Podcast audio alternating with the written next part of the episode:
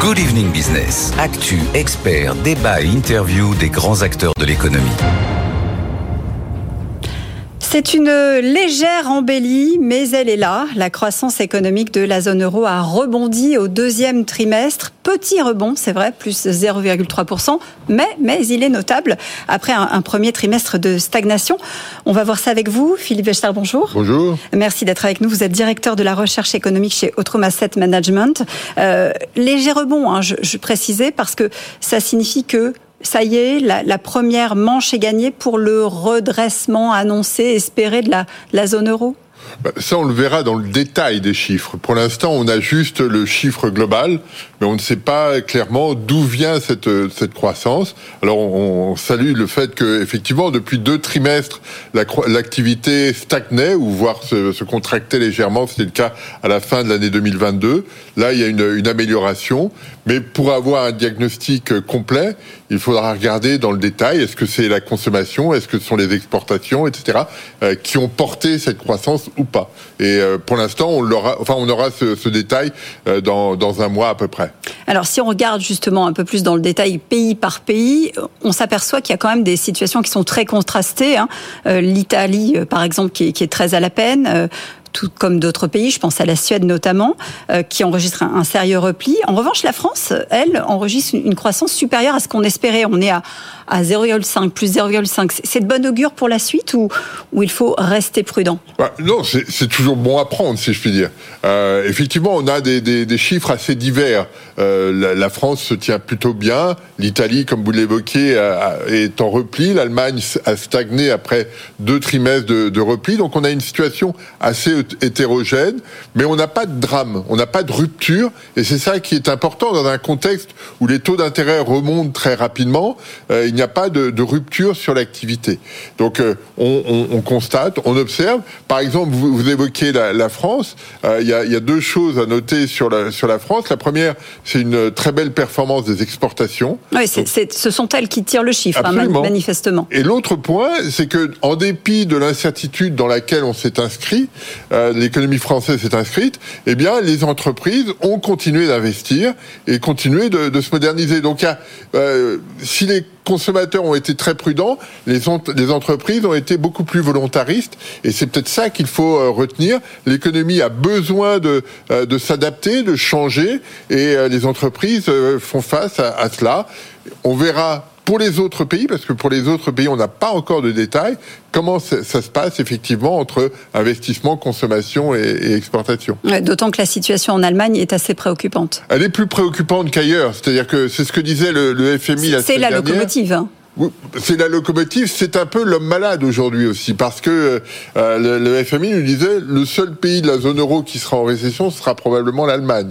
Donc il y a une, fragilité qui traduit le, changement dans lequel s'inscrit l'économie allemande aujourd'hui. Euh, euh, l'impulsion qui venait de Chine est beaucoup moins dynamique euh, aujourd'hui qu'elle ne l'était il y a encore quelques mois. Les, euh, le, le, le, mixte énergétique allemand a beaucoup changé. Donc l'économie doit se réinventer et, et c'est la grande difficulté de, de cette économie. En, en, France, on a moins de, on a subi beaucoup moins de chocs que l'Allemagne ces derniers mois et, et la, la, ça se traduit par une activité qui est un petit peu plus robuste. Alors, je voudrais pas regarder le verre à moitié vide, mais tout de même, certains analystes estiment que euh, ce chiffre de plus 0,3 euh, est un peu en trompe-l'œil et que l'embellie ne sera finalement que, de courte durée. Est-ce que ça signifie qu'il faut euh, commencer à préparer les esprits à une dégradation au second semestre? Ah ben, rien n'est gagné. Quand on regarde les enquêtes qui sont menées auprès des chefs d'entreprise, euh, dans le secteur industriel, les chefs d'entreprise nous disent ça ne va pas bien du tout. Euh, dans les services, les choses qui allaient plutôt bien au printemps ralentissent euh, assez sensiblement. Donc, euh, on n'est pas sur une phase d'accélération de la croissance. On n'est pas dans une situation où euh, l'environnement est porteur, euh, comme on a pu le voir par le passé. Donc, il faut raison garder sur ce plan. Mais ce qui est intéressant, c'est que quand vous avez une activité qui se tient plutôt bien, le marché du travail associé se tient plutôt bien. Et donc, il n'y a pas pas ce, ce, facteur de, rupture où chacun s'interroge sur son propre emploi et un comportement encore plus prudent en, raison de cela. Donc il y a des risques très clairement sur l'activité industrielle, sur l'activité des services et comme le disait Christine Lagarde dans l'interview du Figaro ce week-end, le principal risque aussi est un risque géopolitique. L'environnement pourrait d'un seul coup s'assombrir, sans qu'on sache très bien pourquoi aujourd'hui. Mais là, on aurait des, risques. On, ne peut pas tout prévoir sur ces sur ce plan-là, mais euh, clairement, on prend en, bénéfice, si je puis dire, ces, ces bons chiffres. Euh, regardons au fur et à mesure comment les, choses euh, évoluent. vous parliez de, Christine Lagarde. Justement, si l'économie ralentit, comment est-ce qu'on va gérer la hausse continue des, taux d'intérêt? La BCE les a relevés de 0,25. C'est la neuvième hausse de, rang.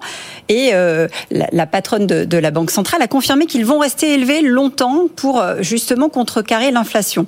On voit que l'inflation, dans le même temps, elle diminue, mais on est toujours à 5,3. Donc euh, on est loin encore des fameux 2% espérés. Oui, oui, mais c'est tout l'arbitrage. C'est-à-dire que euh, quel est le coût associé à une inflation élevée? Et 5,3, malgré tout, reste une inflation élevée. Est-ce qu'on peut, dans la durée, accepter une inflation qui soit aussi forte La Banque Centrale Européenne nous dit non. Et les économistes en général trouvent que c'est encore trop élevé. Donc il y a euh, un ajustement qu'il convient de, faire. Et si ça passe par euh, une activité plus modérée euh, un certain temps, eh bien c'est le, le, prix à payer. On ne peut pas faire l'hypothèse que euh, on réduise l'inflation alors que l'économie euh, euh, est en, plein boom, etc. Il y a des, arbitrages qui, qui ont lieu, et là, clairement, on, est toujours dans une situation où l'inflation est un petit peu trop élevée. Et d'ailleurs, quand vous regardez avec le, chiffre qui a été publié ce matin pour l'inflation européenne, l'inflation globale est plus faible que l'inflation sous-jacente.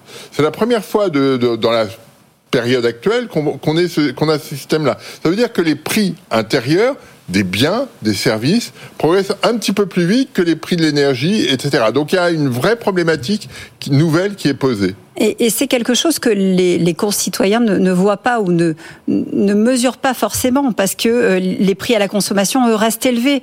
Euh, idem dans les biens industriels, les services, hormis dans le secteur de l'énergie où effectivement là, là on, voit les choses, les choses diminuer. Donc quand est-ce que ce sera tangible finalement pour, euh, pour tout un chacun? Ben, Ça prend du temps. C'est-à-dire que moi je pense que à, l'automne et au début de l'année 2024, les, les choses seront probablement beaucoup plus euh, faciles à gérer qu'elles ne le sont aujourd'hui.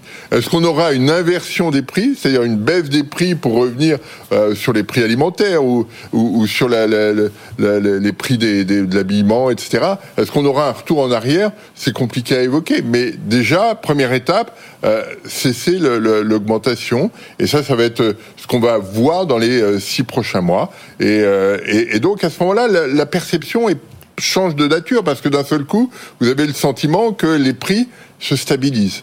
Et donc, euh, euh, c'est déjà quelque chose de plus positif. Vous l'avez dit tout à l'heure, 5,3, ça reste un chiffre très élevé pour l'inflation. L'objectif est toujours de 2%.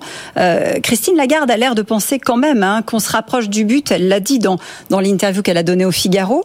Euh, néanmoins, sa, politique monétaire, elle est critiquée, pas par tous, mais par une, partie, des, pays européens. Quand est-ce qu'elle va pouvoir véritablement porter ses fruits et montrer que la direction engagée était probablement la bonne ben, On le voit déjà sur, euh, euh, sur le prix des biens. Euh, quand on regarde l'inflation du prix des biens, eh bien, elle, elle, elle marque une inflexion très significative. Les prix alimentaires marquent une inflexion significative. Le prix de l'énergie baisse. Donc on a une, une situation qui est plutôt bonne sur ces éléments. Le seul point de fragilité, euh, ce sont le, le, c'est le prix des services.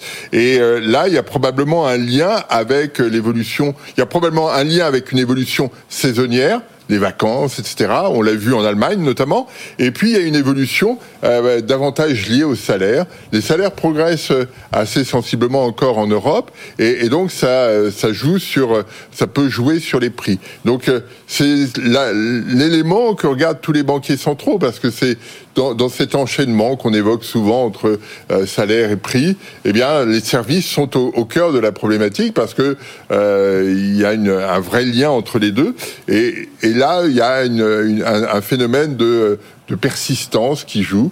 Mais on a vu aux États-Unis que ce, phénomène de persistance s'étiole progressivement. On aura probablement la même chose en Europe dans les prochains mois. On parlait tout à l'heure de, de, la Chine et vous l'avez évoqué. Euh, c'est aussi un, un, redressement à surveiller. Euh, l'économie chinoise, elle est en difficulté. Il y a des mesures qui ont été euh, qui ont été annoncées. C'est véritablement un ensemble hein, qu'il faut prendre en considération pour voir comment comment la zone euro, la Chine, les États-Unis, comment les économies de manière générale vont se comporter dans les mois qui viennent. Oui, oui, on, on a on a des, des, des, incertitudes un peu partout. Aux États-Unis, il y a toujours un risque de récession même s'il paraît beaucoup moins fort aujourd'hui qu'il y a quelques mois, euh, la Chine n'est pas sortie d'affaires. Euh, on voit bien que euh, depuis le mois de décembre, depuis la sortie du, confinement, euh, tout le monde avait l'espoir que la Chine allait exploser à la hausse, que les choses allaient redevenir comme avant elles ne redeviennent pas comme avant. On a toujours de, des gros problèmes sur l'immobilier, sur euh, la consommation, sur l'investissement. Et donc, euh, euh, l'économie chinoise n'a plus le rôle qui était le sien par le passé. C'est-à-dire que depuis une vingtaine d'années, l'économie chinoise jouait le rôle de locomotive à l'échelle mondiale. Elle jouait ce rôle-là pour l'Allemagne, elle jouait ce rôle-là euh, pour euh, l'Amérique latine, pour une partie de l'Afrique elle ne joue plus ce rôle-là. Et donc, il y a un nouvel équilibre qui se, euh, met en place, qui incite les gouvernements, on l'a vu aux États-Unis, on le voit en Europe, les gouvernements à être plus autonomes dans leur croissance, d'où tous ces aspects, toutes ces discussions sur la politique industrielle. essayons d'être plus autonomes dans notre façon de faire, d'être moins dépendants de la Chine, et, euh, et, ça, ça va être un des enjeux des, des prochains mois. Ouais, c'est un, un des défis euh, pour, euh, pour les industriels et pour les économies européennes. Absolument. Effectivement. Si, si on se projette sans boule de cristal, hein, Philippe Wechter, que peut-il se produire? Allez, au mois de septembre, euh, la patronne de la BCE dit bien, on ne saura si on est arrivé au but que grâce aux données économiques économique financière, vous l'avez précisé, et nous agirons en fonction de ces, données. Celles d'aujourd'hui ne sont pas encore suffisantes pour se dire allez ça y est la donne est inversée. Oui, Christine Lagarde nous dit euh, et c'est ce qu'elle ce qu'elle a évoqué la semaine dernière dans sa conférence de presse. Euh, on ne marque pas une hausse pour le mois de septembre. Donc on verra comment les choses évoluent à ce moment-là. C'est un, une rupture dans le, dans, la, dans le discours de, de la BCE qui depuis Ça ne veut pas mois, dire qu'il n'y en aura pas après. Ça ne veut pas dire qu'il n'y en aura pas en septembre. Ça ne veut pas dire que les, les choses s'arrêtent. Et elle le dit très clairement dans son interview. Elle dit euh, tout mouvement de septembre ou non mouvement de septembre ne préjugeant rien de ce qui se passera euh, après. Et c'est euh, et, et la, les banques centrales aujourd'hui sont rentrées dans cette logique. La Federal Reserve aux États-Unis est dans la même, dans la même dynamique, ne pas se dévoiler trop parce que on voit bien dans ce cadre-là que les banques centrales ne maîtrisent pas le, la dynamique inflationniste comme on espère qu'elles le maîtrisent. Merci beaucoup pour euh, vos explications, Philippe Wechter. Merci d'avoir été avec nous dans Good Evening Business.